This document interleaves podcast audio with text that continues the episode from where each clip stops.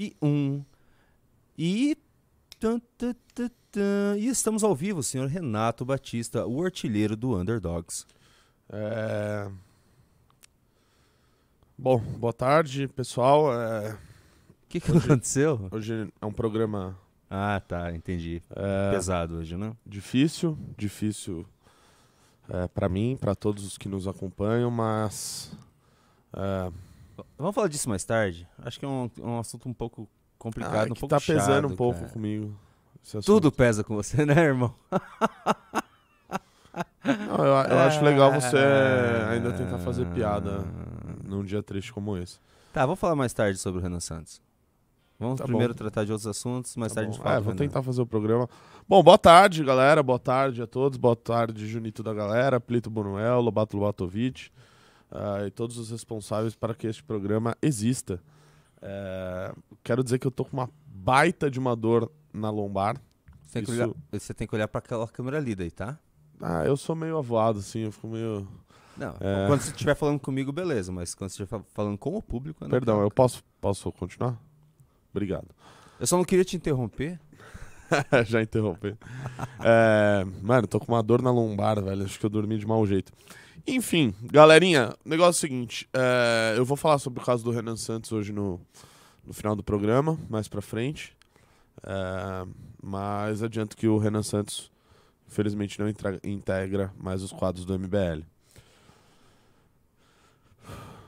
Bom, é, dito isso, Hoje a gente vai ter é, alguns reacts aqui. Eu mandei um react bem bizarro pro Junito da galera, que provavelmente vai aterrorizar a tarde de vocês, mas é, é como diz aquele velho ditado: se eu vi, vocês também verão. Afinal, estamos todos juntos no mesmo barco.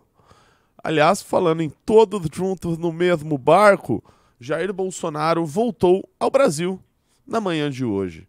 A gente também vai abordar este tema. Vamos falar, vamos falar sobre várias coisas hoje no programa de hoje. Ah, a gente vai ter a presença do nosso querido professor Cabum, tá? É, ele está chegando aos estúdios do MBL, também ele estava resolvendo, é, é, ajudando essa questão aí da, da saída do, do Renan Santos do MBL.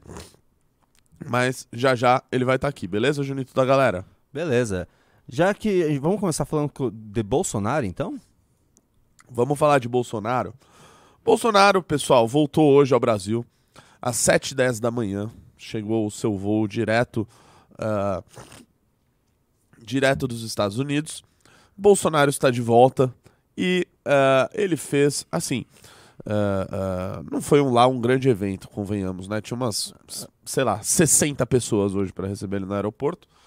Eu fico feliz porque pelo visto, essa massa de idólatras que a gente via antes em vários, várias manifestações, eu amo Bolsonaro, o Bolsonaro é muito legal, etc., eles estão diminuindo. Tá? Isso, hoje foi uma clara demonstração disso. É, até falei aqui ontem no programa, falei, olha, parece que eles não estão divulgando tanto ah, essa chegada do Bolsonaro e tudo mais, mas depois eu vi em outros perfis ali, o Mário Frias, o deputado federal eleito por São Paulo, isso, não é só os outros estados que fazem besteira. São Paulo também mandou bolos, Carla Zambelli e Mário Frias como deputado federal, né? Então a gente tá realmente sem moral para falar dos outros estados. Ele lá tava divulgando a chegada do mito, o mito voltou, ele retornou após 90 dias de férias, né? Jair Bolsonaro que ficou na presidência da República descansando nos últimos quatro anos, ele resolveu tirar três meses de férias. Ah, obviamente, ele também estava com medo de ser preso devido aos acontecimentos do dia 8 de janeiro. E ele ah, entrou basicamente dentro de um buraco. Aqui atrás, a gente ah, ah, está vendo aí o, o evento, né? Esse grande evento da manhã de hoje. Reuniu, Lopadinho, hein? reuniu mais policiais da Polícia Militar do que manifestantes a favor do Bolsonaro, né, ne- nesse, nesse evento. Pessoal ainda que foi lá, né, é, assim, a gente tenta, né, não falar gado e coisa e tal, mas, mano, uma pessoa que acorda hoje, não, foi sete da manhã, então a pessoa acordou umas, sei lá, cinco e meia da manhã pra ir até a porta de um aeroporto pra receber um cara que agora aí praticamente comprovado que eh, roubava joias e diamantes, né? Que ficou 28 anos fazendo rachadinha em seus gabinetes, que, enfim, foi um presidente ridículo, tirou férias de três meses nos Estados Unidos, recebendo aposentadoria de deputado, aposentadoria de presidente da República, aposentadoria de militar do Exército. Todos esses casos nas costas, o sujeito acorda às 5 e meia da manhã para ir lá ver o Bolsonaro, para ir lá aplaudi-lo. E, assim, é até engraçado porque essas pessoas fizeram isso e o Bolsonaro simplesmente não deu a mínima para eles. Isso aqui é a verdade, né? O humildão Bolsonaro não teve nem a pachorra de ir lá falar com essas pessoas, né? Então, é, eles foram lá à toa, né? O Bolsonaro simplesmente chegou no Brasil, não deu a mínima para essas pessoas e foi encontrar uma pessoa que ele dá a máxima, não a mínima, que é o mensaleiro Valdemar Costa Neto. Valdemar da Costa Neto, presidente do partido dele. Porque Bolsonaro, obviamente, quer a mamata partidária do PL para si, tá bom? Ele quer ah, casa paga pelo, pelo Partido Liberal, pelo Valdemar da Costa Neto, ele quer que os advogados dele, afinal ele vai ter muitos processos para responder, sejam pagos pelo Partido Liberal, pelo Valdemar da Costa Neto. Então ele foi lá puxar o saco dele, a quem ele hoje, né, ah, ah, em uma fala breve que ele fez na sede do Partido Liberal, chamou de chefe. O chefe de Bolsonaro é oficialmente Va- Valdemar da Costa Neto. Ele mesmo declarou isso. Eu estou aqui para ajudar aí, aí o nosso chefe aí. Porque Bolsonaro é isso, né? É um puxa-saco, é um sujeito que tem que manter a própria mamata e para isso ele já tá fazendo o servicinho dele ali com o Valdemar da Costa Neto, enquanto uma pequena, cada vez menor, graças a Deus, horda de gados foi lá aplaudi-lo em seu retorno bizarro ao Brasil após meses tirando, tirando férias. Ricardo Almeida, Ricardo Almeida, seja bem-vindo. Já Já, vai, já vai lá, já vai sentando lá. pode entrando. Ô, mas você viu a explicação que ele deu pras joias? Quando o, Paulo Qual? Matias perguntou hoje no Morning Show, é que ele. O, é, é, ele Ele, deu as entrevista joias- no Morning Show? Deu, deu ao vivo. Bolsonaro? Aham, junto com aqueles Magno Malta, sabe aquele pessoal que fica em volta dele? Já vai lá, professor. E ele disse que é- ele recebeu por causa da, do prestígio que os árabes têm Esse é um ele. vídeo que a gente podia botar, hein? É, eu vou procurar aqui então. Dá uma achada aí nesse vídeo aí. Não tem nada a ver com prestígio, galera. Isso daí é, assim, faz parte da diplomacia árabe. É, aliás, falando nesse assunto aí, olha só quem chega. Salam aleikum. Aleikum assalam. É, não liguei, agora liguei. Olha aí, Dá olha pra aí. falar. Aleikum assalam. Professor, Grande seja bem-vindo, professor. Como é que você Esse tá? período difícil que a gente tá Eu vivendo estou aqui. que nem o Brasil, muito ruim. Porque olha, Sério? Você o- tá- olha as minhas circunstâncias negativas. Eu estou sem comer no Ramadã, o que já é complicado, né? Hum. Mas Já sem comer. Minha filha está com febres. Ah, Passou tadinha. dois dias com febre. O meu sono é uma membrana fina. Você faz assim, tuc, eu acordo. Aí ela me acorda hoje, 3h20 da manhã, tossindo. Acordei, não, não consegui dormir. Aí fui, tomei remédio, me dopei. Eu tinha um negócio importante, você sabe, né, que vai rolar amanhã. Já tá preocupado. Já Nossa, vamos falar aqui em primeira mão. Bora. Pode falar? Lógico. tem que ah, E falar. hoje a gente vai falar sobre a saída do Renan Santos do MBL, tá? Infelizmente. A gente Já foi- era a hora. A gente foi incumbido de Já falar era hora. sobre esse assunto hoje. É, eu Pô, também acho que assim, já deu, né? A gente, Já a gente, deu, né? a gente É, fingindo pô, já tristeza aqui, professor. Pô, pô, Pô, é. nove anos aí, quase. Pelo né? amor de Deus. Nove chega. anos, esse negócio, É. né, nos pressionando, Ah. chicoteando todo mundo Pô, aqui. para, chega. Ah, você quer falar em primeira mão isso agora, então? Nesse eu, eu exato quero, momento? mas eu quero meu celular, deixa eu pedir pra... Enquanto você tá de bom humor, daqui a pouco você vai ficando com fome e você vai ficar Ah. de mau humor? Pa- para Plito, Buñuel. tá? Então, em primeira mão aqui pra vocês, é aquela câmera que eu tenho que olhar? É. Em primeira mão pra vocês é o seguinte. Não, aquela... Ô, Lobato. Cadê o Lobato? Bom, eu, eu Tem tô que arrumar olhando a pra uma câmera. câmera aqui. É... Ou faz que nem eu, fica olhando meio pro se- além, se- assim. se- senhor Plito, é, por favor, me traz o meu celular. Tá nas minhas coisas, só meter a mão lá. Ok. Como é que tava lá no aeroporto com, com o Mito?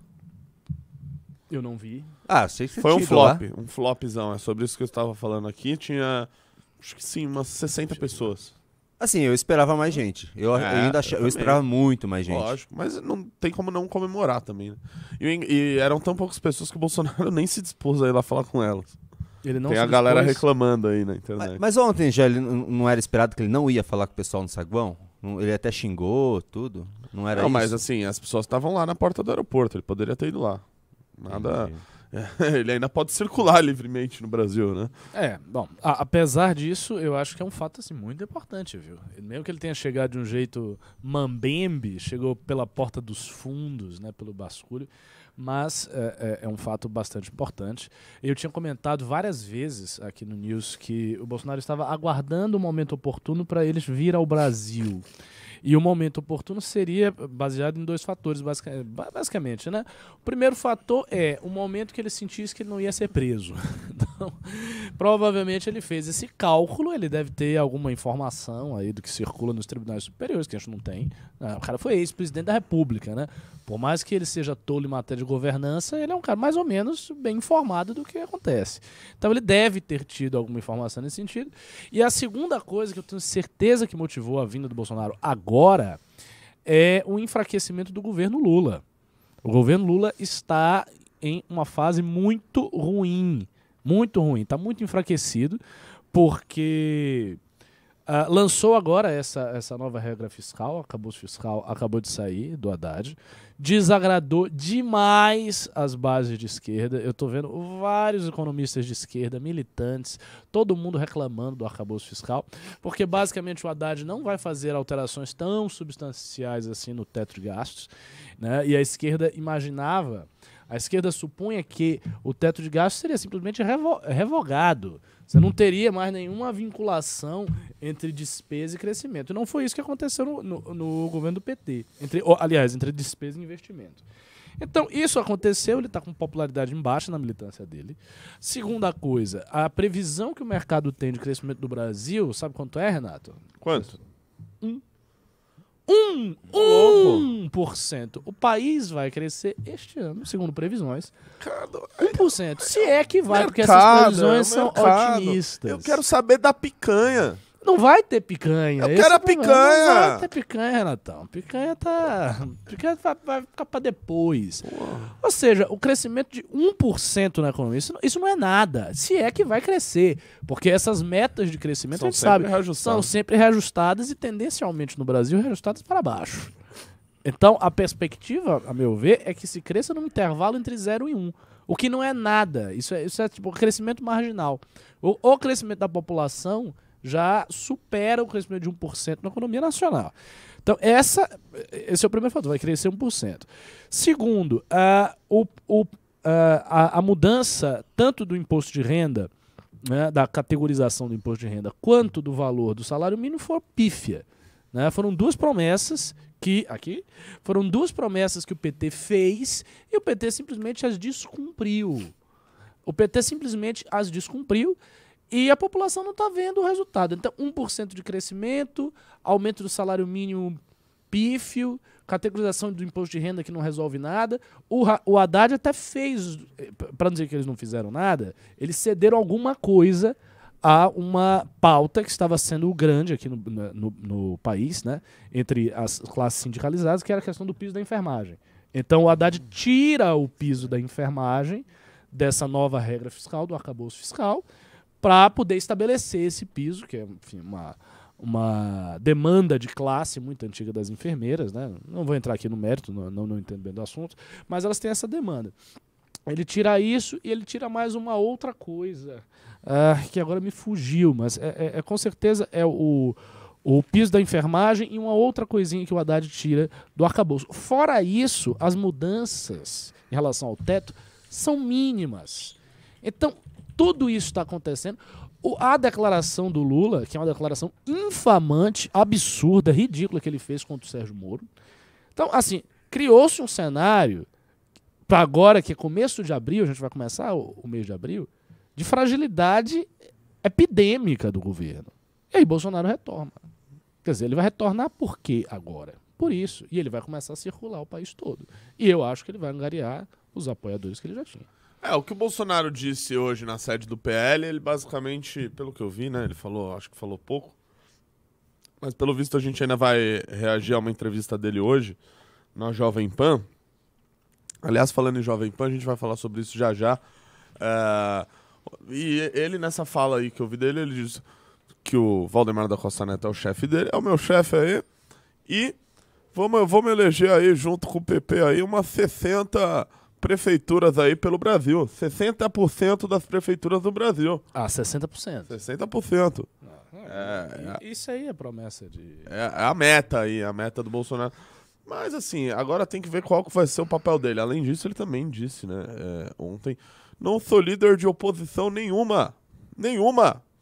Então, assim, é, eu, eu tô achando muito mambembe essa volta, essa volta dele. Acho que ele tá meio não querendo assumir grandes protagonismos, né? Ele só tá ali fazendo o que ele tem que fazer para garantir o dele ali junto com o Partido Liberal, com o Valdemar da Costa Neto, bancando as mordomias e os privilégios que ele obteve junto ao partido, mansão, advogados, ganhar mais um salário, ele que já tá com três aposentadorias, recebendo três aposentadorias. E ele, e ele dizia na época que era presidente que eu rejeitei aí as, as aposentadorias, bastou sair da presidência da República, não precisar mais ter campanha, que ele já tá recebendo todas de volta, né? Então você vê que era só discurso. E mas fico feliz que hoje tinha pouca gente, cada vez menos pessoas aí, ah, ah, enfim, sendo sendo ridículas, né? Porque convenhamos, né? Cara, o sujeito acordou 5 e meia da manhã, mano, pra receber o Bolsonaro.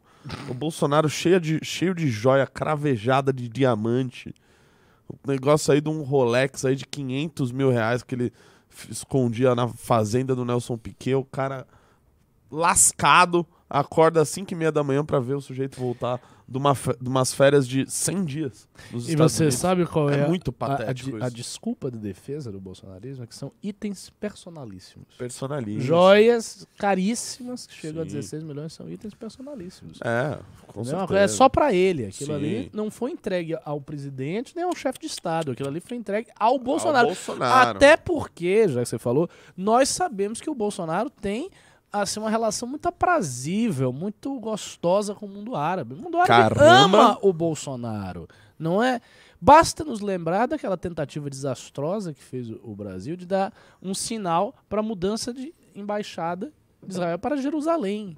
Vocês lembram disso no início do governo? Vocês se recordam disso? Isso aconteceu no início do governo. Foi, acho que nos primeiros meses, assim. E deu uma treta gigante com a comunidade árabe. Ainda bem que a câmera tava em você.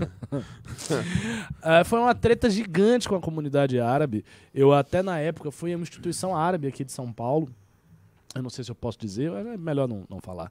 Mas eu fui lá com, com o pessoal e eles estavam extremamente aturdidos. Por quê? Porque as declarações do Bolsonaro estavam afet- afetaram durante um, um período curto toda a remessa de produtos halal, que são chamados os, os produtos, ah, fazer uma analogia, dos judeus, dos árabes que pode comer gê- gêneros alimentícios e coisas e objetos que são feitos de acordo com as regras da Sharia, né?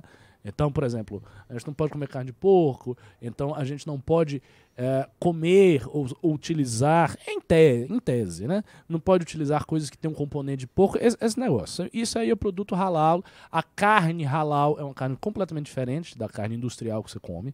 Então, a carne industrial que você come é abatida de uma certa maneira. A carne halal, ela, o animal é abatido de um jeito especial para que ele não sinta dor. Tem uma oração que é feita, enfim, é, é isso aí. E aí, a, a exportação brasileira disso, que era grande para os países árabes, ficou muito comprometida, muito comprometida. E eu fui numa instituição grande, que era uma grande certificadora de produtos halal aqui no Brasil, e eles estavam assim desesperados, ah, tenta fazer alguma coisa, o que, que dá para fazer, não sei o que. Eu disse, Pô, a gente não tem muita coisa para fazer, não é do governo, mas nós vamos atacar isso, bater e tal. Se criou naquele período uma certa solidariedade né, entre o MBL e essa, e essa instituição, mu- muito momentaneamente. Então não tem isso de que ah, o Bolsonaro é amado pelos árabes, que é amado nada, não é amado nada. Não- O, o que o príncipe saudita, Mohammed bin Salman, fez é uma coisa que, como o Renato falou, eles tradicionalmente fazem, eles dão presentes caros. É uma galera de muito dinheiro, eles gostam da coisa opulenta, eles dão um presente pro chefe de Estado. Acabou. E é isso. Pois é, pois é. Junito, Diga lá. temos aí? Digo, temos o quê? Imagens? Do quê? Imagens. Do De- quê? do Jair Bolsonaro, Temos? Qual? do Morning Show. Pera aí, então. Só um Enfim. pouquinho, vai falando aí. Em, bre- já- em breve teremos, em instantes. Ah, acho que a gente já pode falar. O, o professor Ricardo sabe que o, o Bolsonaro vai morar a 200, a 160 metros das joias? Como é? Ele, veio, ele tá se mudando pra um lugar que é 160 metros do, da chácara do Piquet. Ah, Onde, onde estão as joias. Ah, é? é. eu fico imaginando o Bolsonaro botando as joias nele, assim. Ai, ai. Pô, ficou bonito, hein? Ficou Esse bonito, cara tá hein? pensando assim, se tiver alguma bosta aqui, eu vou vender esse É. negócio. Eu Ah, cara, ali- não, assim, pelo valor, ele garantiu, assim, Ah. Assim uma aposentadoria Ele muito deve estar tranquila. pensando. Eu, eu não- eu- veja, essa hipótese ela não tem nada de inverossímil. O Bolsonaro tem a moralidade de um ladrãozinho de galinha. Ele é um vagabundo de quarta categoria. Ele fazia esqueminhas aí de rachadinha, dessas coisas. É isso que ele co- conhece. A corrupção do Bolsonaro é nesse nível, é um negócio chinfrinho, um negócio baixo e tal. Não duvido nada que o Bolsonaro pensando o seguinte: eu vou voltar. Roubaram as joias! É isso! Roubaram! Vagabundo! Vou, vo- ele, vou voltar pro Brasil. Daqui a pouco os caras querem me Mas- mas- prender. O que, que eu faço? Se eu sentir isso, eu vendo a joia, digo que foi roubado, vou embora aos Estados Unidos, acabou, ninguém extradita ele e é- isso é finir. Ele vai viver lá, tá Ah, morto. mas Bolsonaro, é, como assim roubar? Roubaram as joias! Mas Bolsonaro foi você que roubou as joias. Ô, comunista! Ô, tá achando aí que é o quê, pô? Caramba! Caramba! Olha só. Olha aí. Vocês querem aí? ver isso aí? Vamos, vamos, vamos ver o que ele Não, falou. Bora, bora. Coloquem o fonezinho de vocês. Eu nem sei se eu coloquei áudio, sabia? Eu já tô meio grog. Não, a trupe maravilhosa, né? Só co- eu não coloquei o áudio. Deixa eu só colocar pra cá. Agora eu ligo o áudio, agora vai ter Meu áudio. Deus. Senhor, como é que o senhor vai lidar com as ações que hoje encontram-se tanto na Justiça quanto no Tribunal Superior Eleitoral, seja visando o aspecto criminal ou o aspecto de inelegibilidade? Você tem receio dessas ações que estão tramitando, presidente? Olha. A questão do Tribunal Superior Eleitoral, o advogado do partido está tratando nesse assunto. Eu não vejo materialidade em nada. A ação mais forte contra mim é uma reunião que fiz com embaixadores, é, mais ou menos meados do ano passado. Eu não vejo por quê. Porque a política para tratar com embaixadores é privativa minha. Eu Não vejo motivo para querer me julgar inelegível por causa disso. Questão criminal é basicamente a CPI da Covid. A PGR tem pedido arquivamento de praticamente tudo.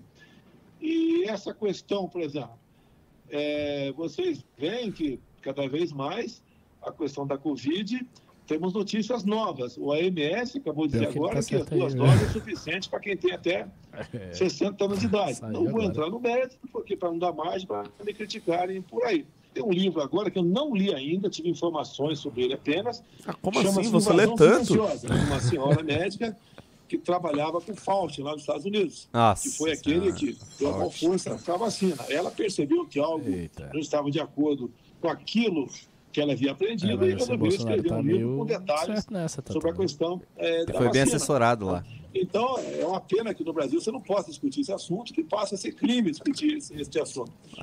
Mas pô, também, pera lá, o mas cara- vai- por que que virou Ah, crime aqui? O cara tá esse- 100 dias treinando pra responder sobre essas questões. ah, para aí, pera lá também. É, mas ele É falou. óbvio que ele tem uma resposta pra essas Cara, eu coisas. vejo o Magno Malta aqui atrás, eu só lembro daquela vez que, vaz... que ele postou... Você só pensa nisso, hein? Julito. Pô, mas o senador da república vai lá e posta piroca no, no próprio Olha a Instagram, boca aí, cara. Nossa senhora. Não, é. Ainda bem que eu não acompanho essas fofocas de política, nem vi isso aí. Deus É, Pois é, é. cara. A é. A última coisa que eu vi de constrangedora foi aquele vídeo do, do ex-prefeito com as, as, as meninas. Né? Ah, sim. Tem, que, é, É. O que, que tem de interessante aí nessa. Vai dando uma Não, olhada não, aí. eu só Ah, queria eu- comentar uma coisa antes de eu falar mais aqui. É, o Bolsonaro ele teve um ponto muito, muito forte aí, viu? Eu acabei de ver hoje, eu vi hoje no Twitter. Realmente, a Organização Mundial de Saúde expediu uma nova resolução, uma nova diretriz, contrariando tudo. Dizendo explicitamente, vocês podem procurar isso no Google. Está, Vamos é notícia procurar. oficial, é notícia real. OMS falou que eh, a, a dosagem de reforço, né, ela tem que ir em alguns casos, é até a segunda dosagem. Ela começou a impor certos limites à ideia de dosagem de reforço da, da vacina do Covid. E isso não existia antes, não, viu? Porque a gente tomava vacina e tomava várias dosagens de, de reforço, uma, duas, três, quatro, não importando que idade você tinha, não importando se você era de grupo de risco, não importando nada. Então é uma mudança muito considerável, sim. Primeiro porque se a OMS falou isso, ela deu uma nova resolução, então ela o fez em razão de algum tipo de efeito colateral que pessoas que tomaram Pera, muitas pera doses lá, Mas, É, mas eles mudaram, eles mudaram de acordo com ah, os grupos de risco. Mas- sim, mas, é- mas aí é que está. É. Não, mas não tinha isso antes. É a nova recomendação. Qual é que apenas Pera, os pera, integrantes pera, pera. do grupo de risco alto precisam tomar as novas doses de reforço. Somente em... Pois é.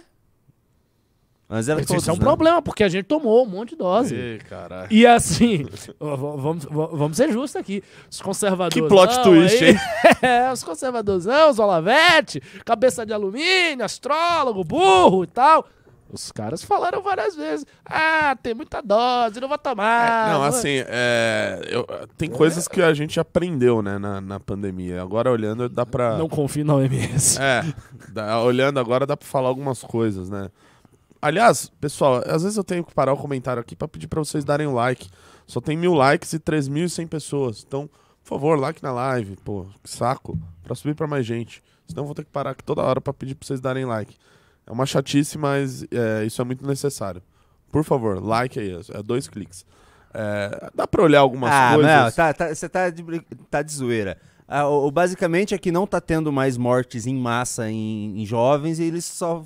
E não há mais motivo pra manter a vacinação em massa nos Ah, é que não por isso?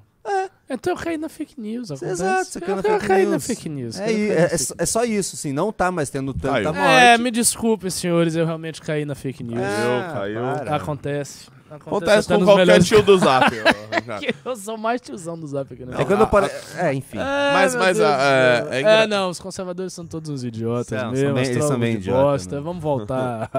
Não, mas é mal. engraçado que, é, graças a. Claro, tava todo mundo. Tá rachando aqui de rir. É, caí da fake news. Na, cara, na época da, da pandemia, tava todo mundo histérico. Aqui eu não digo isso de maneira pejorativa. Né? Pô, quando surgiu um negócio, eu estava histérico com isso. Já pensou? Pegar um negócio, passar pra Todo pessoas mundo mais velhas, histérico, pessoas né? morrerem. Pô, era terrível, né, essa visão. E muito do debate acerca de tudo referente à pandemia foi proibido. Foi proibido, literalmente, assim. É.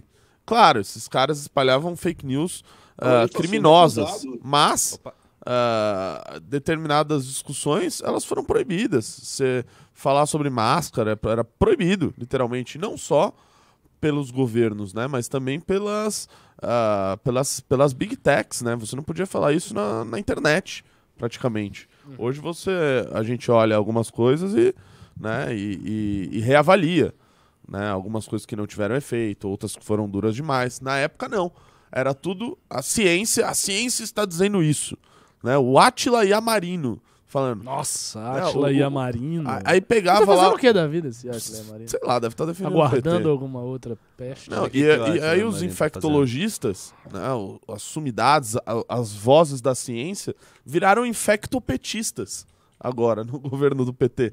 E na época tudo que eles falavam era dado como lei. Não tô dizendo, aí nesse caso aí do Bolsonaro tá falando uma besteira terrível.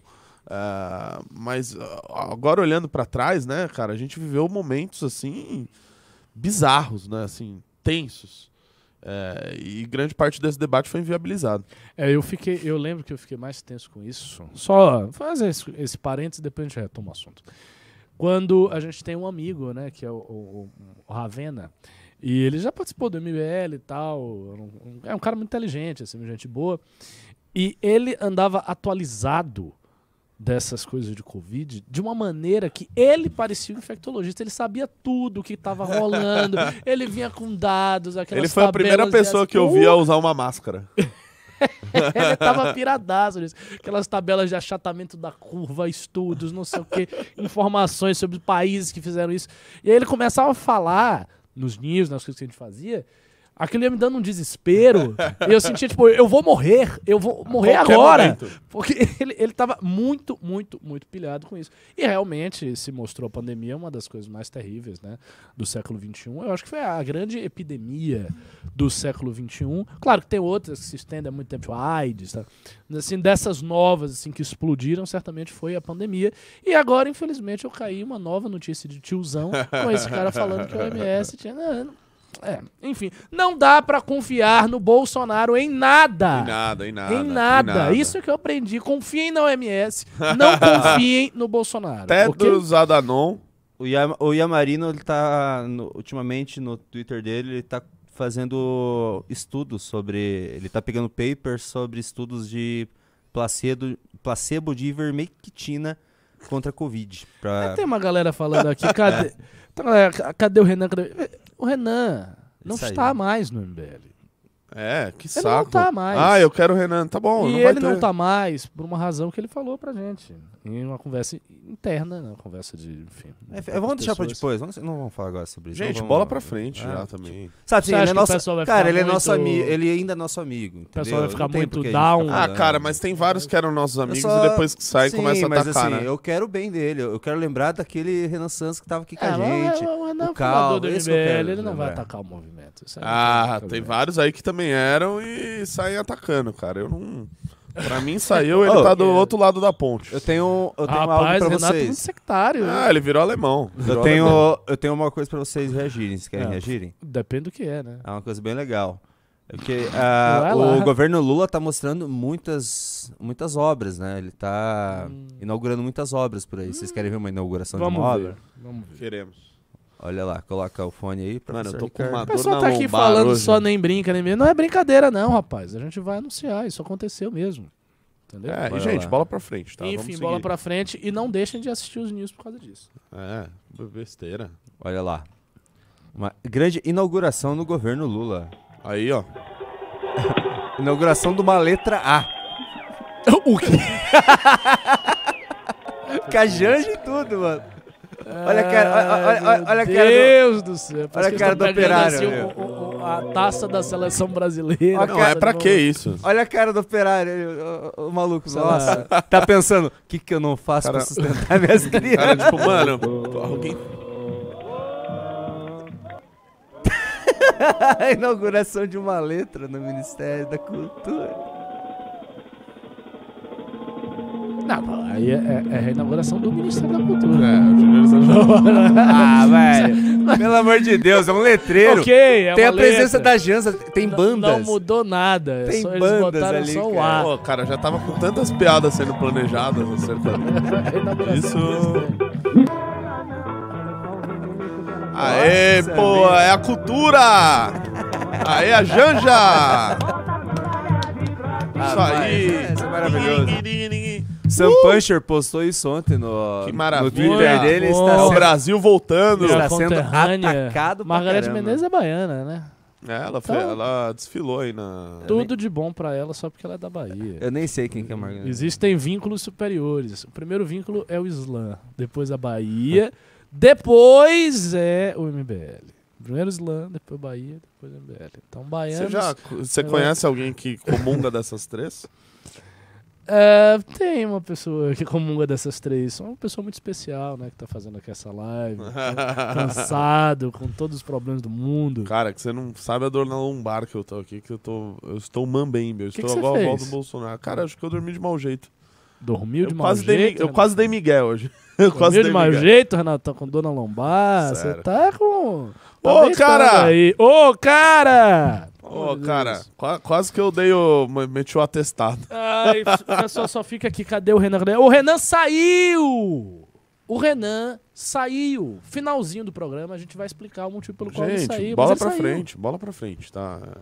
A gente vai Eu sei que vocês acham que as pessoas do MBL são eternas, mas não são. Várias pessoas já saíram. Não, ele. O Roder não saiu. já o Rubinho comprei não o papel saiu. dele. Acontece. Comprei o papel dele. Ah, a gente é muito grato, assim, eu sou muito grato. Renan. Agora o irmão dele não saiu, não. O irmão dele permaneceu. É. Agora ele saiu.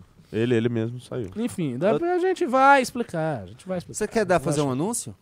Ah, Vamos lá. Vamos lá fazer o anúncio. Diga lá você então. Ok. É estranho se auto-anunciar, mas. Bom, senhoras e senhores, Deixa eu trocar um de grande aqui. analista Não, é o seguinte, é o seguinte. O, o que vai rolar é. Ia ser hoje, por algum motivo que eu não sei, acredito talvez a vinda do Bolsonaro tenha alterado isso aí, que eu iria estar participando do programa 3 em 1 da Jovem Pan, que começa às 5 horas. Isso aí. Seria hoje, mas vai ser amanhã. Então eu vou estar lá no 3 em 1, fazendo análises políticas, conversando com aquela bancada que eu já conheço e tal. Quer dizer, já conheço. Que eu tô acompanhando. É sexta-feira, sexta-feira. Não, não, não sei. Vai- Sextou com o ser um professor teste, Ricardo na eu Jovem lá, Pan. Vamos ver se eu me dou bem e tal. Enfim, não sei o que, que eles querem comigo, mas eu vou. Eu vou e vou tentar dar o meu melhor. Estou bastante tenso, confesso. Eu confio, eu confio, Não na- é- eu confio no senhor. Eu, Não, confio eu, agrade- professor eu vai- agradeço, eu agradeço a confiabilidade. Tô, tô Ô, bastante, tô bastante tenso com isso. Não, não, não é fácil, né? Porque eu, você sabe que eu tenho um nervosinho de câmera, essas coisas. Então, que aqui eu tô muito acostumado, eu fico relaxado. Mas eu não, não Mas sou você de já foi boa na Jovem. Pan uma vez, eu me lembro. Fui e tava bem nervoso. Você tava nervoso, é verdade, eu acabei de lembrar isso. Tá muito tenso. E tava um momento especialmente ruim porque era a pandemia. Então eu não tinha nem cortado o cabelo. Eu fui lá parecendo o, o Valderrama, entendeu? Tava muito estranho. Eu tava muito tenso. Era, foi, foi o pânico. né? Foi, É verdade. Tá, foi o pânico. Tá? Eu fiquei assim, né? deu um comentáriozinho, mas fiquei ali. Agora 3 em 1 é, é mais pesado ainda, porque os comentários são mais longos e tal. Então, assim, eu vou estudar a pauta, vou fazer, dar, dar o meu melhor. Espero que não peguem no meu pé, que não tenha algum problema lá. E é isso, por favor, assistam. Não, e 5 horas. amanhã tem live da tarde, aí a gente já vai, meu, da Já live da tarde jogar a nossa audiência lá na Jovem Pan e É vocês isso fiquem aí. comentando. Ricardo, você é Isso. demais! Mesmo nós- que eu fale um monte de merda, nós você, te você é amamos." incrível! Tá, isso. eu amo! Meu Deus, não tem melhor analista. Que... Porque é aí a isso galera aí. vai ver a nossa grande audiência e vai falar, É. caramba, É, nossa, são as esse- pessoas da Jovem Pan É, que gostam esse- tanto desse menino. Aí vai ter vários comentários lá, tira esse cara! Aí outros, eu te nossa, amo. vamos dar um programa só pra O ele Tira e esse tal. cara é o E verdadeiro. aí a gente vai... Eu te amo, é o nosso. É, Bom, e tem gente que já entendeu o recado do Renan Bom. fora e o Ricardo na Jovem Pan. O pessoal já, alguns já se tocaram. É, É uma é... conspiração. E agora a gente vai Tá entrevistar o ex-presidente Jair Bolsonaro aqui na, na live da, da tarde. Presidente, obrigado, parabéns pelo. Zoeira, zoeira. A Pessoal- saída do Renan não tem nada a Ó, ver o com pessoal isso. tá falando que a gente tá com muito papinho, não gostaram do teu anúncio e querem que a gente fale de coisa séria, professor Ricardo. Hum. Nossa, mano, a gente dá um anúncio mó legal. Quem que não gostou pois disso? é, Pô, pessoal- não sejam pessoal- chatos. Ah, quer pessoal é ser difícil. chato de volta? A gente tem 3.300 pessoas na live e 2.300 likes. Então vamos deixar de volta e vamos Pô. trazer uma coisa séria o like vocês reagirem. Ah, nossa, eu sabia que você ia botar isso. Eu vi essa notícia hoje. O que, que vocês acham? Aí, ó. Cropped vira tendência entre homens Tendência. E divide opiniões. Eu nunca vi um homem de Eu também nunca vi. É cropê que se fala ou é cropped minha- mesmo? Cropped, vida. velho. Cropped? Nossa, mano. Eu nunca o cara, vi. velho. Certamente que era deve ter um na parada Ignorante. gay, alguma coisa assim, mas eu, eu pessoalmente nunca vi. E, e- e é, Vira ten- é tendência. é isso, eles anunciam. É tendência. Tipo, tá todo mundo. Os caras chegam com os memeiros de cropped e tal. A, toda. a gente vem de cropped. É tendência, né? Sabe? O motorista de ônibus tá de cropped. Isso é verdade, o cara. padeiro. É. Não, que é esses isso? dias é, eu tive um problema lá no encanamento de casa. O cara que chegou pra arrumar tava de cropped. Ah, Eu, já- eu já vi dessas matérias assim. É tendência. que Problema no meu usem- carro, o mecânico tava de É cropped. tendência os homens usarem calcinha. É. Eu, já vi. Não, é falando- tendência. Aí vem uma calcinha, tipo, meia uma cu- é, parece uma cueca, um negócio horroroso, mas é tipo uma cueca de lingerie. E- Uma, uma Ah, assim. Junito Não, da galera, Saiu- põe o que Eu acho que aí saiu fala, ontem. É tendência. Põe o que eu te mandei aí. Que eu vi um negócio hoje assustador. E como eu vi, eu quero que as pessoas vejam também. Né? Afinal, quando você recebe um conteúdo desse tipo e você tem a infelicidade de ver, você faz com que outras pessoas vejam. Vamos ver. É Olha aí, aqui? ó. Tem que ouvir? Tem. homem, é pra mulher, é pra todo mundo que quer ter uma lingerie confortável. Tem oito cores e veste do P ao XG. E foi tudo pensado pelo seu corpo. De renda, a melhor qualidade. A bundinha Mas é zoeira isso. Tá presa. Ah, é zoeira. São Ah, peças é. que são feitas pra usar o dia todo. Calma, segredos. É, é zoeira sim. É zoeira. Linha Aí, ó. Com certeza. Pra é quem quiser usar aí, é uma. É o que? É uma calcinha sem gênero, né? Mas eu vi alguma coisa sobre homens com maquiagem são mais bonitos. Não É, viram? Cê- olha, assim, a, a propaganda da, do aviadamento é muito forte. Isso é um... Gostou desse, né? Gostei. Por- Porque é, é- é- é uma propaganda. Os caras fazem propaganda. Ah, homens com maquiagem ficam mais bonitos. Homens de cropped, homens ó. de calcinha, não sei o que. Saiu ontem isso aqui. Essa Aí, aí, ó. gente. Oficial, homens se tornam mais atraentes e masculinos quando usam maquiagens. É Olha isso isso, É um cara. absurdo. Olha lá, olha que atraente. e que Nossa, mais cara. másculo. Meninas, calma. Calma. Calma, calma. É muita atra- atratividade aí que isso, isso causa. É, só que assim, é tanta propaganda que se faz disso que as pessoas. Ó, teve um pimba, teve um coisas, pimba né? importante que eu vou ler agora, que é o do José Augusto, ele disse: "Rolandinho manda bem nas lives, permaneça Rolandinho". Fica aí o recado pro Plito Bunoel, tá? É, apesar de que, pô, sabe, gente, tô com dor nas costas hoje. Esse negócio de Rolandinho é chato. Eu não acho, acho legal.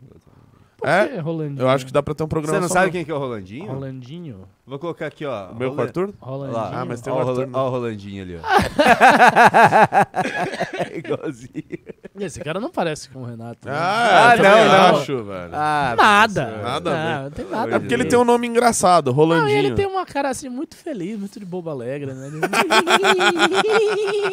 Faz um, um chinês dando risada. A carinha, a carinha engraçada dele. É que ali, ele, ali ele tá mais bravo. é que tá ele é mais- legal. O Rolandinho é legal. É, ele deve ser Há legal. uns Tira 10 anos isso, atrás eu Caramba, assisti velho. o canal Que saco, dele. mano. Não O sei, se Rolandinho? ele, não sei se existe ainda. Ele faz o que, o Rolandinho? Era um negócio de pipocando, era de Pipocando? filme. É, top 5 filmes que fazem aquilo. Top 5 Tá, eu não tô escolhendo o Rolandinho, não. Bom, bom trabalho. Era legal o Rolandinho. trabalho. Era ele e o Magrelo que faziam. o É, programa mas ele tem uma cara engraçada, né? Ele é, ele é gente fina, Ele era.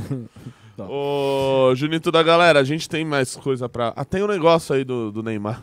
Ah, você quer falar? Ah, o sobre cara não quer mesmo, falar o negócio do? Neymar. Não quer que eu Ah, fale de. Neymar, mano. Ah, Tá eu tenho uma. O Renato Eu é tenho- eu futebolista, uma inclusive coisa. é o artilheiro do campeonato, né? Exatamente. Eu E tenho melhor uma coisa. atacante. É, Vocês time de sabiam? você ganhou, né? Foi ca- campeão ainda. Pô, Não, tô com tudo. É bom demais. Fiz Deixa eu programa falar- ontem sozinho. Eu tô, mano. tô no Tá meu auge aqui. Professor Ricardo, deixa eu falar É. pra vocês, eu vou citar pra vocês que agora não tá mais no ar, mas ontem o José Pessoa Araújo, que ele fez um livro sobre o Lula, inclusive, fez a bi- biografia do Lula, e ele era do Brasil 247. Ele postou na coluna dele a seguinte coluna: Hum. Sérgio Moro é bandido. A casa caiu de vez. Deve ser caçado e preso Nossa. para pagar pelo que fez. Tacla Duran confirmou, com coragem e altivez. Esse ex-juiz de merda sujou a magistratura. Esse verme desgraçado merece a sepultura. O seu fim está bem próximo, filhote da ditadura. Dallagnol é outro lixo que também vai pro inferno. Seu nome está na lista, anotei no meu caderno. Esse Nossa, verme sem o moral não verá outro inverno. Lula nunca se engana, Mano. foi tudo uma armação. Esse juiz, ex-juiz de bosta não passa de um bufão. É um lixo sem serventia que morrerá na prisão.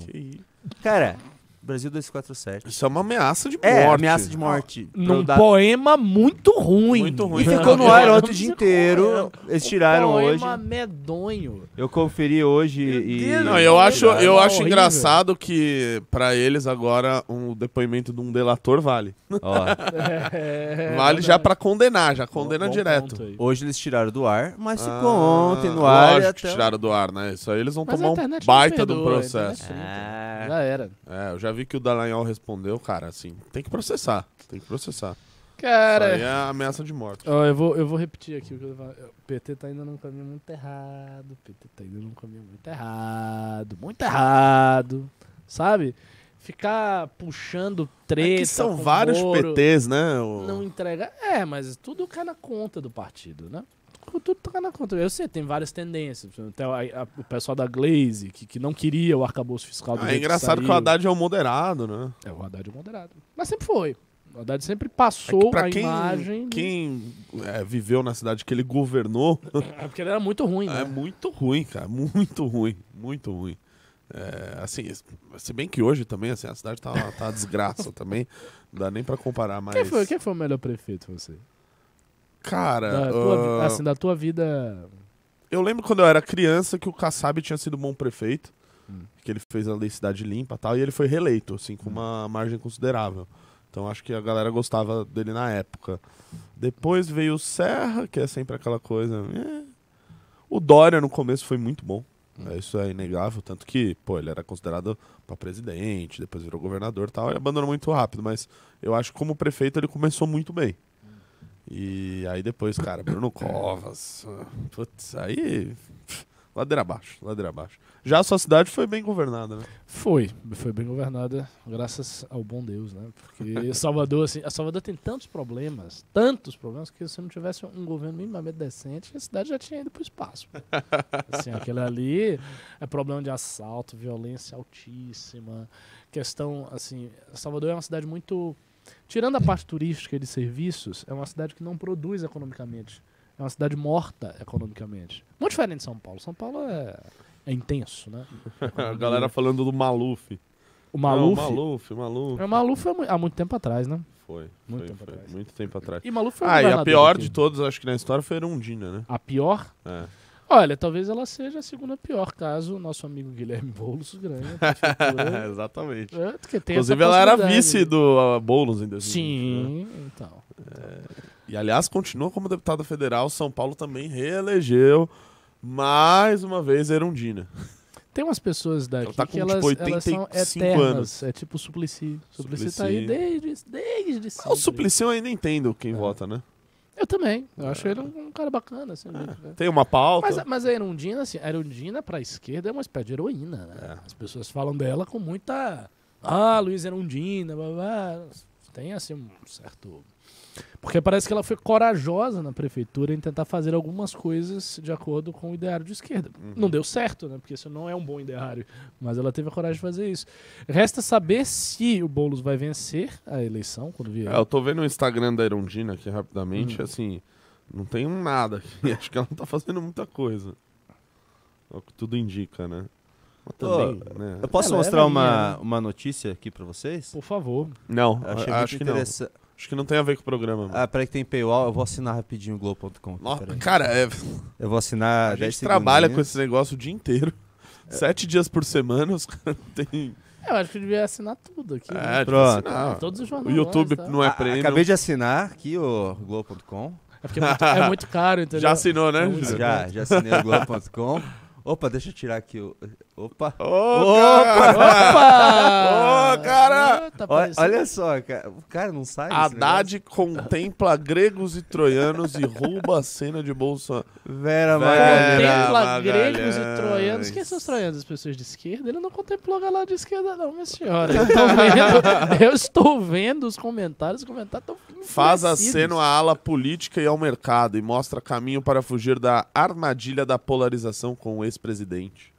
Meu Deus do céu, cara. Eu acho que o mercado, talvez. O mercado, talvez, ele tenha. Não sei, é difícil de dizer, né? Mas talvez ele Eu acho que agradou, agrada- porque é, faz sentido. porque Eu é não, uma- eu não vi muito É bem, uma mas, transição suave. mas tá? me parece que faz, faz sentido. Só pode aumentar o gasto se tiver uma previsão de arrecadação maior de receita.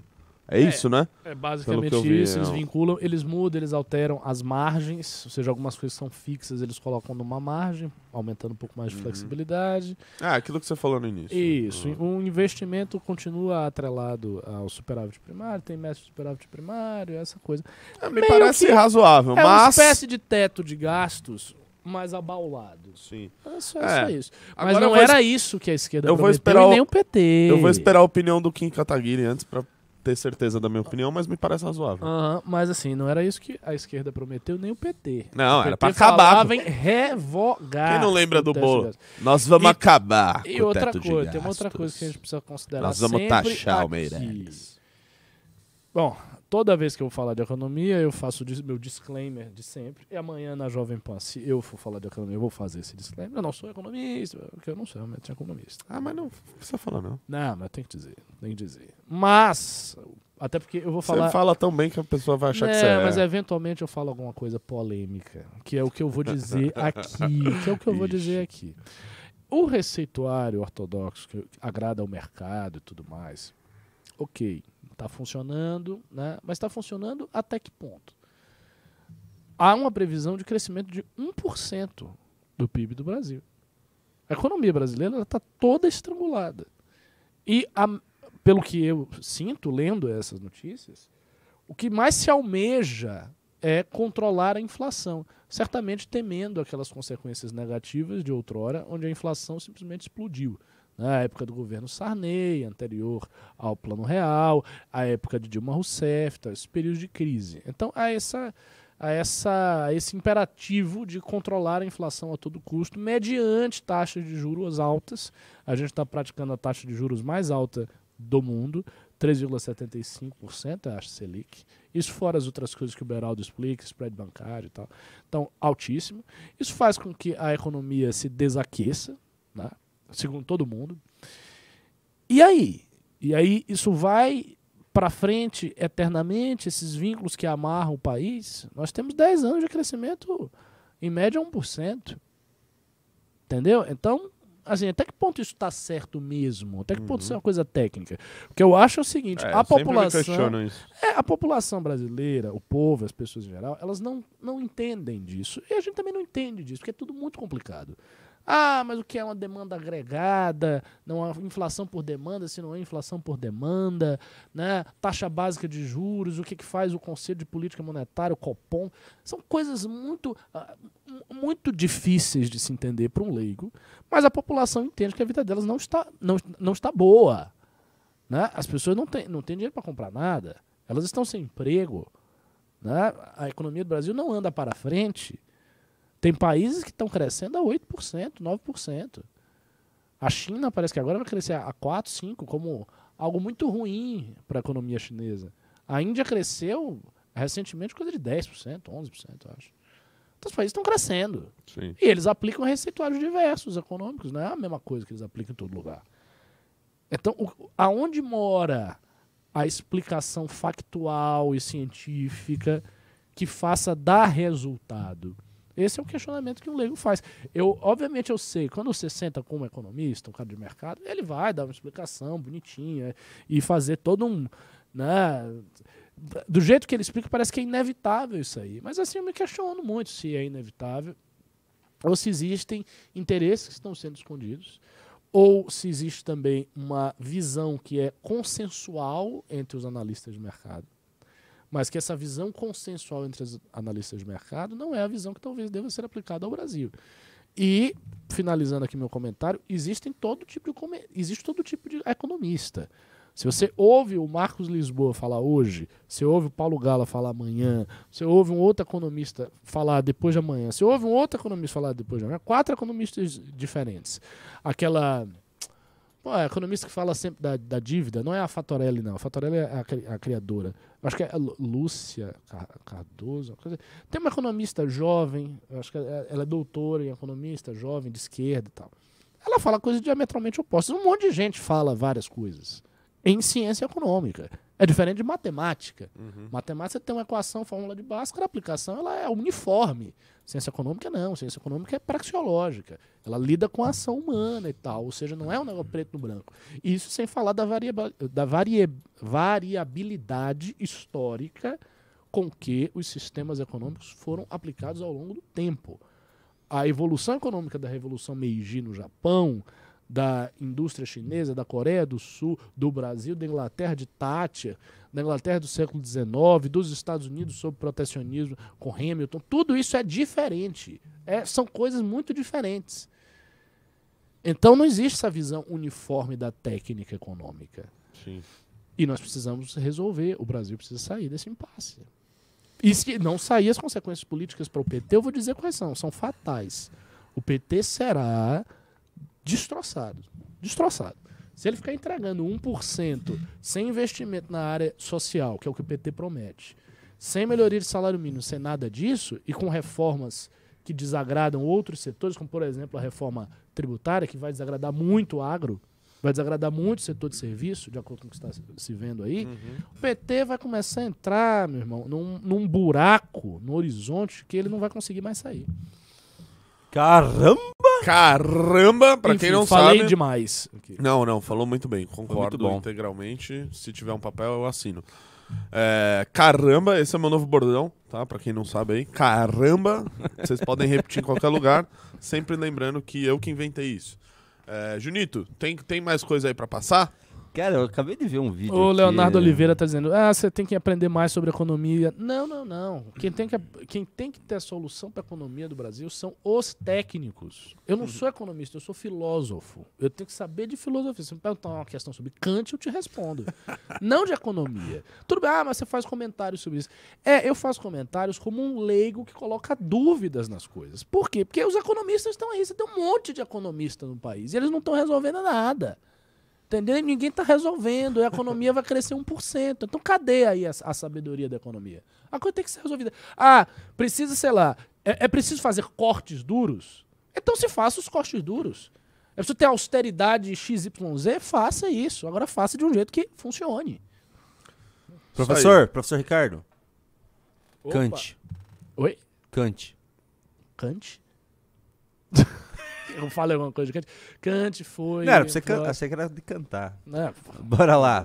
Nossa, Junito. Immanuel Kant. Ô, professor, tem uma- um assunto aqui que te interessa. Ah, Você é? Ô, ô Junito, você pera sabe- só um minutinho, deixa eu só falar uma coisa. Pessoal, amanhã a gente deve encerrar o carrinho da Academia MBL. Se você ainda não se matriculou, por algum motivo, caso você tenha algum problema no seu na forma de pagar, não tem cartão de crédito, não tem limite do cartão, me manda mensagem no meu Instagram, Renato Batista MBL, beleza? Põe na, põe na tela aí o meu Instagram, põe É na colocar tela. contato do Instagram? para as pessoas entrarem em contato comigo. Eu vou te botar pra dentro da academia. Não, não, não, não vamos deixar que um limite de um cartão de uma instituição financeira eh, limite aí a sua entrada Seu desejo num, de saber. Num, num projeto para mudar o seu país, tá? Inclusive para né, a gente enfrentar essas corporações bancárias. Então, entre na Academia MBL. Entre na Academia MBL. Tem problema no cartão? Tem problema não sei o quê? Vai no meu Instagram aí, que vai aparecer na tela em algum lugar, me mande uma mensagem. Renato, não tenho cartão. Renato, não tenho limite. Só não me manda mensagem falando, Renato, não tenho um real no bolso. Aí eu não posso fazer milagre, mas eu posso te dar um belo de um desconto, que é somente na minha DM, beleza? Então manda mensagem lá. Agora. Mas assim, você falou da academia, eu vou ler esse Agora último... apareceu. Ah, tá ali, ó, Renato Batista na tela. Oba! Aqui, ó. E aqui, ó. Aí, ó, mande mensagem pra mim, beleza? É, eu vou ler esse último pimba, vou, vou- vou tirar da ordem, porque é um pimba que tem a ver com a, a academia, e eu achei bem interessante. Esse é um pimba da Mirelle Souza, que é a nossa coordenadora principal lá em, em Sergipe. Olha o, que ela, olha o que ela fala para vocês. Olha só o que ela fala para vocês, homens que, ah, não sei se vou fazer academia e tal, jovens, solteiros, olha só. Vocês já seguem o Davi.mblivre? Vocês já seguem o Davi.mblivre? Siga. A mais nova liderança do MBL. Ele arrasa muito. Meninas, ele já fez academia, viu? Você fazer academia do MBL se tornou uma espécie de atributo erótico. Ela tá falando aqui, meninas. ah, ah, meninas, ele já fez academia. Tipo, ah, BMW. e não é malhação. Porsche, não sei o que. Ah, o cara bombou, fez 10 anos de academia. Esquece isso. Ele já fez academia em BL. Portanto, meu, meu, meu jovem solteirão. Obtenha este atributo. É, se você quer arranjar parceiras charmosas, legais, bonitas para a sua vida, faça academia MBL. De acordo com a nossa coordenadora, isso aqui é algo afrodisíaco. Entendeu? Então, assim, se agora não entrar 100 pessoas imediatamente, eu não sei o que vocês estão fazendo aqui. Sigamos. É, Eu vamos aí? tenho uma notícia aqui pra vocês Manda, manda, comentarem. Junito. O, o- o professor Ricardo vai adorar. Ó, o Klaus Schott tá perguntando: academia é bom pra pegar mulher? É maravilhoso. Caramba. Você Caramba. entra na academia do, do MBL, a sua DM no Insta começa a bombar. Professor Só Ricardo. as gatas. Kant. Olha lá. Caramba! Ai, meu Deus. Elon Musk, especialistas pedem pausa em pesquisa sobre inteligência artificial. Petição diz que modelos mais potentes do chat GPT representam grandes riscos à humanidade. Vamos ler mais, vamos ler mais. Curioso isso aí. Eles pediram uma pausa de seis meses nas pesquisas sobre inteligência artificial.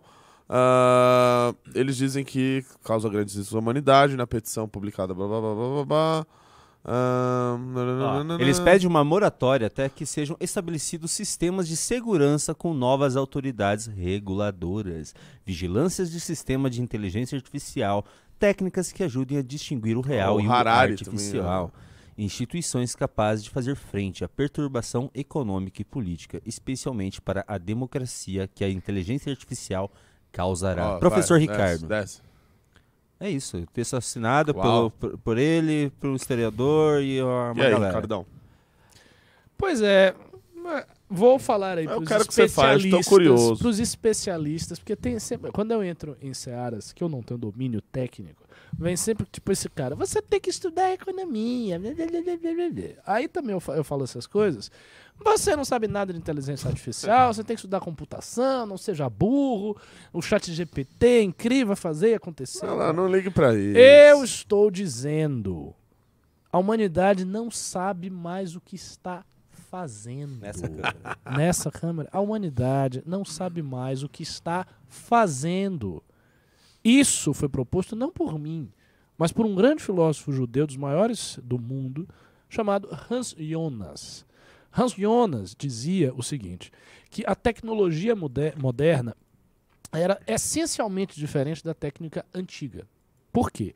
Porque na tecnologia moderna, os princípios que levavam a técnica eram outros princípios. A revolução técnico-científica, matematizante, etc., fez com que a tecnologia explodisse de uma forma incontrolável e que ela. Pô, toda hora tem que ficar. ficar Eu tava virando, tá arrumando, professor Ricardo. Vai, Ah, continua ok, pra manter o ok, corte. ok, ok. Vai. Hans Jonas dizia o seguinte, que a técnica havia se tornado uma empresa coletiva, ou seja, uma iniciativa coletiva, que ela não tinha parâmetros de limitação, que ela colocava para toda a natureza e toda a biosfera um risco extraordinariamente maior do que toda a técnica antiga, ou seja, toda a técnica antes do século XVII, e que era necessário reformular toda a ética humana para poder conter a revolução tecnológica e utilizar a revolução tecnológica de uma maneira inteligente para o benefício da humanidade. E ele dizia o seguinte: ele dizia que a ideia de distinguir os artefatos técnicos pelo seu mau uso ou por artefatos que têm um mau uso implicado neles, como por exemplo a bomba atômica. A bomba atômica serve para destruir né, uma cidade, né? ao contrário, por exemplo, da descoberta de uma série de curas para doenças que vitimam o ser humano. São técnicas que têm uma- um valor, uma axiologia distinta. Mas o que, que falava o Jonas? Ele dizia que ah, nós não tínhamos capacidade de previsibilidade dos efeitos de muita coisa que parece bom na técnica no longo prazo. E isso é verdade, e isso tem sido verdade em relação a muitas coisas já existentes, como por exemplo o celular. Alguém pode dizer, ah, o celular é uma coisa maravilhosa. Não, não é assim. O celular tem aspectos extremamente negativos. Quais aspectos extremamente negativos? O celular, a rede social, revolucionou toda a política global e houve um aspecto positivo que foi a emergência da direita, de outros pensamentos que ficavam à margem da sociedade. Mas também tem aspectos negativos, como o emburrecimento reflexivo do diálogo político, como a estupidificação do discurso político, como a presença cada vez mais ostensiva de palhaços que são parlamentares, como a gente vê nesse país. Sabe? Todo o fenômeno do bolsonarismo e tal, ele vem disso aqui. Outra coisa, outro efeito, as pessoas, por conta do celular, elas perdem o contato umas com as outras. Elas vão ficando fixadas na tela.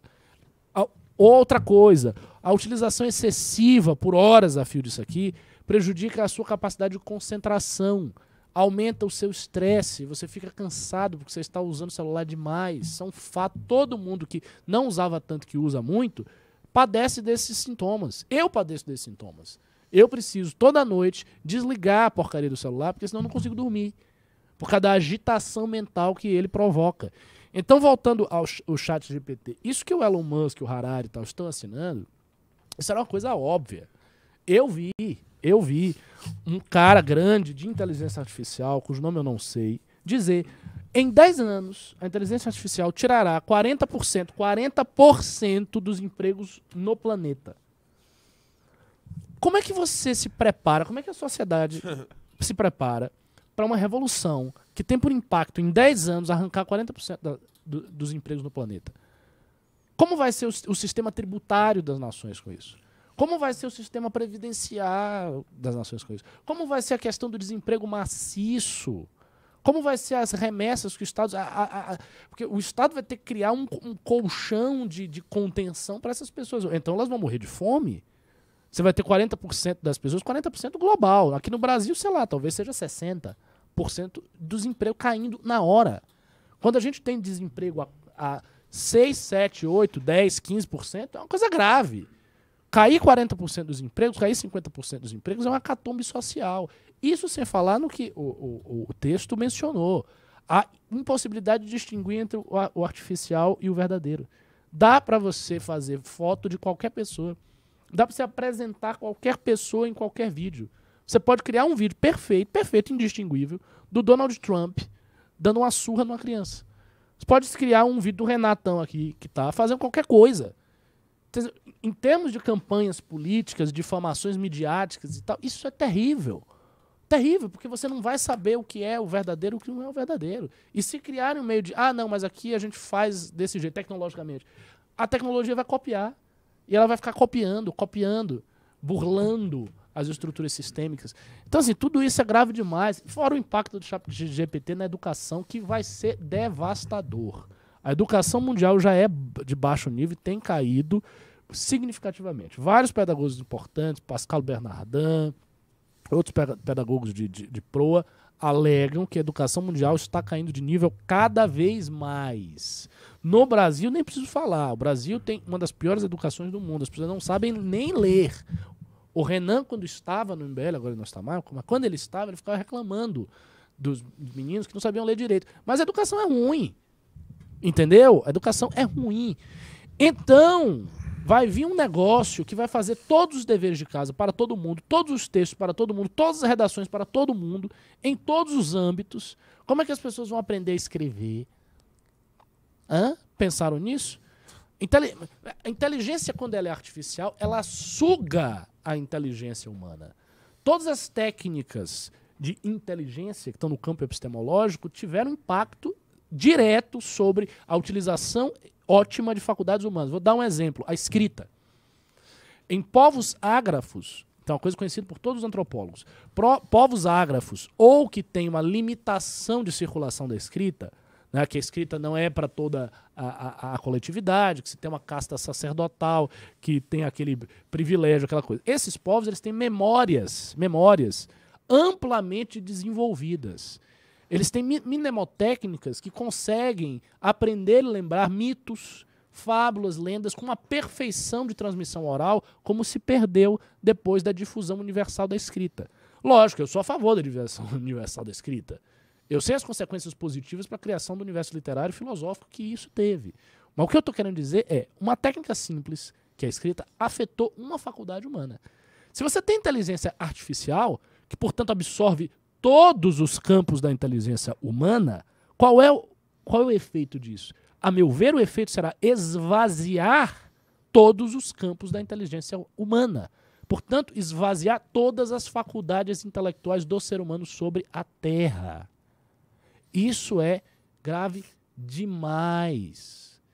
E quem é que toca isso? Grandes empresas, big techs, tal, cujo interesse predominante é econômico. Governos cujo interesse predominante é controle e guerra. E nós estamos ne- ne- nessa parada, você está entendendo? Então, assim, não é brincadeira, não. O que vai acontecer pela frente aqui para as próximas décadas pode ser uma coisa terrível. Muito bom. Eu muito só quero bom. fazer um Cortes paralelo do aqui. MBL. Exato. Eu só quero fazer um paralelo aqui, rápido, com essa análise brilhante do nosso professor que falou que eu não sei ler. Não, não Eu não sei ler mesmo. Não, Tô não é que você brincando, não professor. sabe, é que você lê Não. muito mal. Olha isso aqui. Daí o Felipe Neto fez uma análise também sobre essa notícia. Olha que análise profunda. Neoliberais entrarão em colapso. Elon Musk e mais de mil pessoas do meio tecnológico pediram regulação das inteligências artificiais. Regulação. Querem seis meses de paralisação para, o estado, para que o Estado possa contribuir e criar leis. O Estado. É, é uma, assim, um tweet idiota, mas assim, eu não duvido que haja realmente libertários idiotas. Que, ah, vai regulação. É. É. É, essas coisas assim, é um idiota falando Óbvio. idiota. Pessoal, é... Pimbas? perfeito essas análises. Vamos para os pimbas. Eu só queria mostrar, apareceu um vídeo aqui para mim que eu achei isso aqui maravilhoso. O professor Ricardo não está nele, Mas acho que vamos deixar como um tributo a, a, a participação do nosso Calvo, que não vai mais participar do MBL. Deixa eu só tentar enfiar esse negócio na tela. O Júnior, supera, velho. Pera aí. Deixa eu colocar aqui. O cara já tá foi. indo. Ele fez a escolha dele.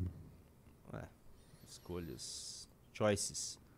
Agora, agora que foi, eu não consegui colocar. Tô com um problema aqui. Eu acho que eu vou ler pimba e vou tentar colocar depois. Opa, agora foi. Vocês viram isso aqui? Não. Deixa eu, deixa eu o áudio pra vocês. Querem ouvir? Quer o ouvir? Renan de Cropped. Mano. É, o Renan de, de Cropped, Ah, né? verdade. Tá todo mundo usando mesmo. Segura o look. Democracia, muita democracia aqui, gente. A gente tá ah, muito inclusivo. A gente veio aqui hoje. Isso na minha época era anúncio de prostituta. É uma coisa absurda o que a gente tá vendo hoje que virou normal. Muito bom. É uma boa isso. A gente pode criar vídeos que a gente mesmo nos responde, né? Cara, esse vídeo ali dá pra colocar qualquer coisa, Não, o, bom, o Beraldo reagindo a esse bom. negócio. Mas então, Eu vamos tô, inclusive, eu tô pimbas. aprendendo a imitar o Beraldo, viu? É uma nova imitação aí saindo. Isso é um absurdo! Olha só essa, essa fiação absolutamente desregulada e o prefeito não faz nada! Nada! Isso é um absurdo! O jeito de falar lembra um pouquinho, mas tá começando a- a ficar o tom bom. da voz Se você ainda melhorar um tá Bem, pouquinho. tá bem diferente. É, Por é por falar isso em- que eu disse que é- ela Ele não tá esses agudos fermentando. absurdo. Ele Por é falar em- Isso é absurdo! ele, ele não tem essa subida do agudo. Ih, Por falar em tom de voz, o pessoal tá estranhando a sua voz, professor Ricardo. Eu tô rouco há muito tempo. Eu É. tô com tantos problemas, cara. Vocês não têm noção. o Eu pessoal tá mandando aqui- mensagem aqui, ah, aumenta o volume pro professor Ricardo. É, eu Assim, tô- tá eu tô no so- máximo, Eu professor estou Ricardo. sobrevivendo só por um milagre de Deus, cara. Eu não durmo, eu não, eu não consigo comer direito. Hoje eu quebrei o Ramadã aqui pra beber uma água. Entendeu? Eu tô rouco, minha filha eu- tava doente. É, tá- Eu, tá- eu- tá eu vou achar alguma não, solução pro seu problema aqui no chat GPT, peraí. Prescreve alguma coisa aí pra ele. Quente. cara. Um dia o chat GPT dirá substituí-los. Vamos lá, o Luiz Beethoven Carvalho mandou fungíveis. 11 reais e não falou nada. O Darth Vader Alvinegro mandou 2 dólares. Bolsonaro quer ser dono de partido e dinheiro mole. Sim. O Luiz Beethoven Carvalho mandou mais 11 reais. O mito voltou para que o visto, porque o visto dele vence amanhã. São, são 90 dias o visto de turista. ou voltava ou era expulso. Também tem o 31 de março, né? Que amanhã ele vai aparecer falando besteira. O que, que tem em 31 de março? A ditadura. Ô, Junito. Ah, eu não, não, não, É, não era nascido nessa Comemoração época. de 64, é isso aí. Eu era nascido? 88 tinha ditadura? Não. Ah, eu não sei. É, Eu tô brincando, eu sei. Essas horas eu defendo o chat GPT mesmo, né? Certas coisas não tem salvação. Davi Dias mandou 5,50. Sinto que denúncia do Dino, algo escandaloso, Nossa, é verdade, deu um clima de fim de festa. fazer alguma coisa. Nossa. É. Ah, pô. Deixa eu voltar aqui. Você quer fazer Desculpa, algum a gente comentário? tava conversando aqui. Não, não, não foi comentário muito, então passar. O Davi Dias falou que ele está sentindo que a denúncia do Dino, algo escandaloso, deu um clima de fim de festa para parte da militância. Qual será o efeito do poder de ação no governo? Denúncia do Dino, clima de fim de festa militar, ele tá, não tá nem aí. com Tá isso. nem aí pra Me desculpe. Agora, essas medidas de cunho semi-liberal que estão saindo do PT, isso é um problema pra militância. Isso, a galera tá puta. Ou quando você estava falando, professor Ricardo, sobre é, que o- os povos que não usavam escrita perderam capacidade de. Não, os povos que. A, a, Que a difusão escrita, né? universal da escrita prejudicou a capacidade de memorização do ser Entendi. humano, que caiu bastante. Lembrou os, os, É elfos, verdade. os elfos que traziam de Tolkien, que faziam a- as histórias através de cantos e poemas. sim, Ah, sim, sim. Todos os povos antigos, né, eles faziam isso. Interessante. Os mitos eram basicamente transmitidos oralmente. Uau. O, o Davi Dias, já li. O Diego Souza mandou 5,50. Uma coisa para se observar sobre as vacinas é que a narrativa crítica da direita brasileira é o exato oposto da direita americana. Eu acho que é a mesma, né? Por que tão posto? Eu acho que é a mesma. Inclusive é copiada. Algum Marcos Vinícius mandou 5,50. Usaram o cara até o último fio de cabelo. Acabou o cabelo, acabou o amor.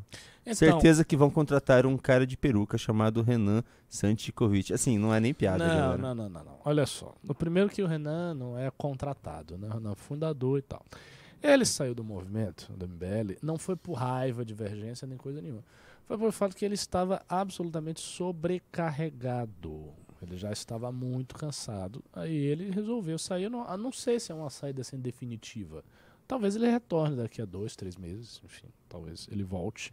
Mas por enquanto a gente vai ter que tocar as coisas sem o Renan, live, etc., organização de escritório, essas coisas, entendeu? Então assim, não se desesperem. Vamos lá. O Giancarlo mandou 27,90. O Renan saiu do prédio. Não duvido nada que seja disso. Tá bom. Não, ok.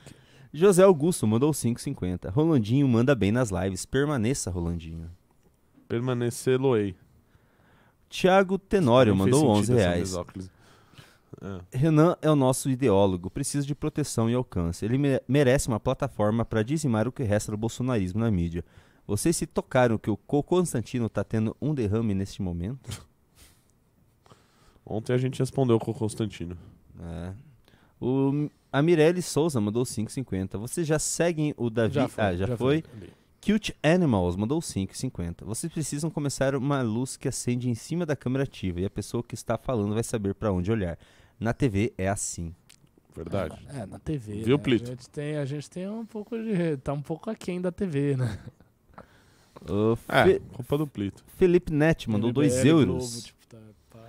Sou dev sênior em multinacional. Tenho medo de inteligência artificial. Todo mundo que entende do negócio tá preocupado, pô. É Se o Elon Musk tá preocupado, o Elon Musk não entende de inteligência artificial. Pelo amor de Deus. Entende. É, ele usa isso nos carros dele, né, cara?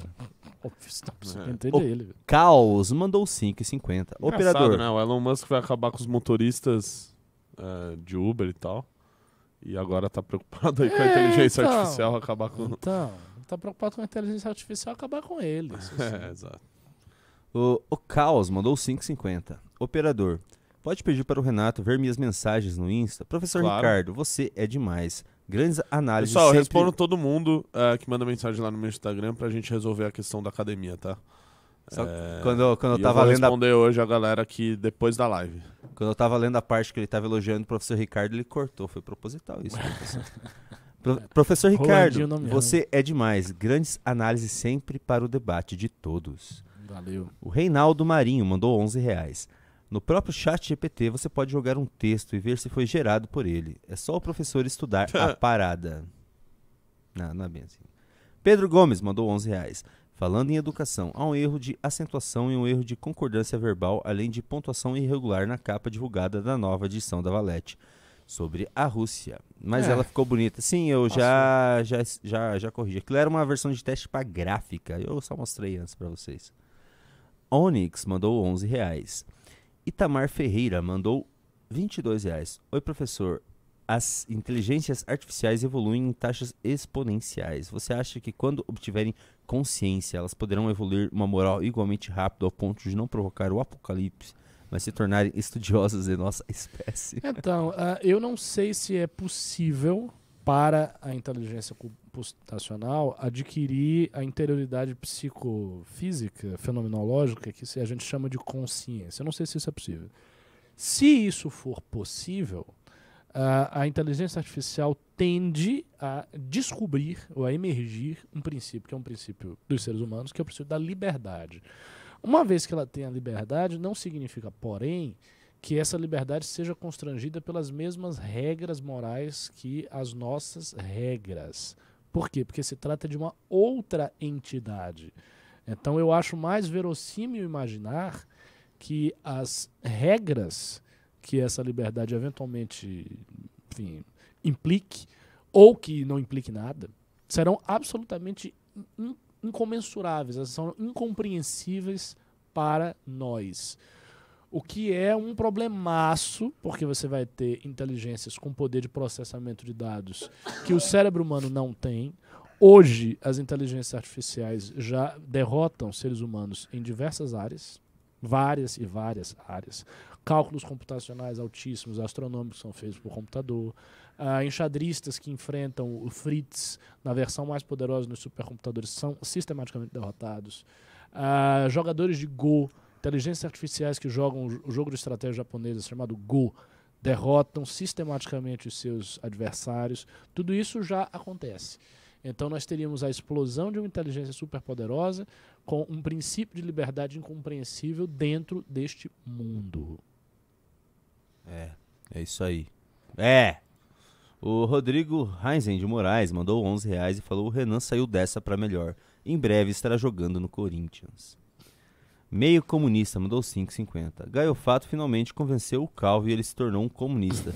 Seja muito bem-vindo, camarada Calvo. Junto derrubaremos a burguesia.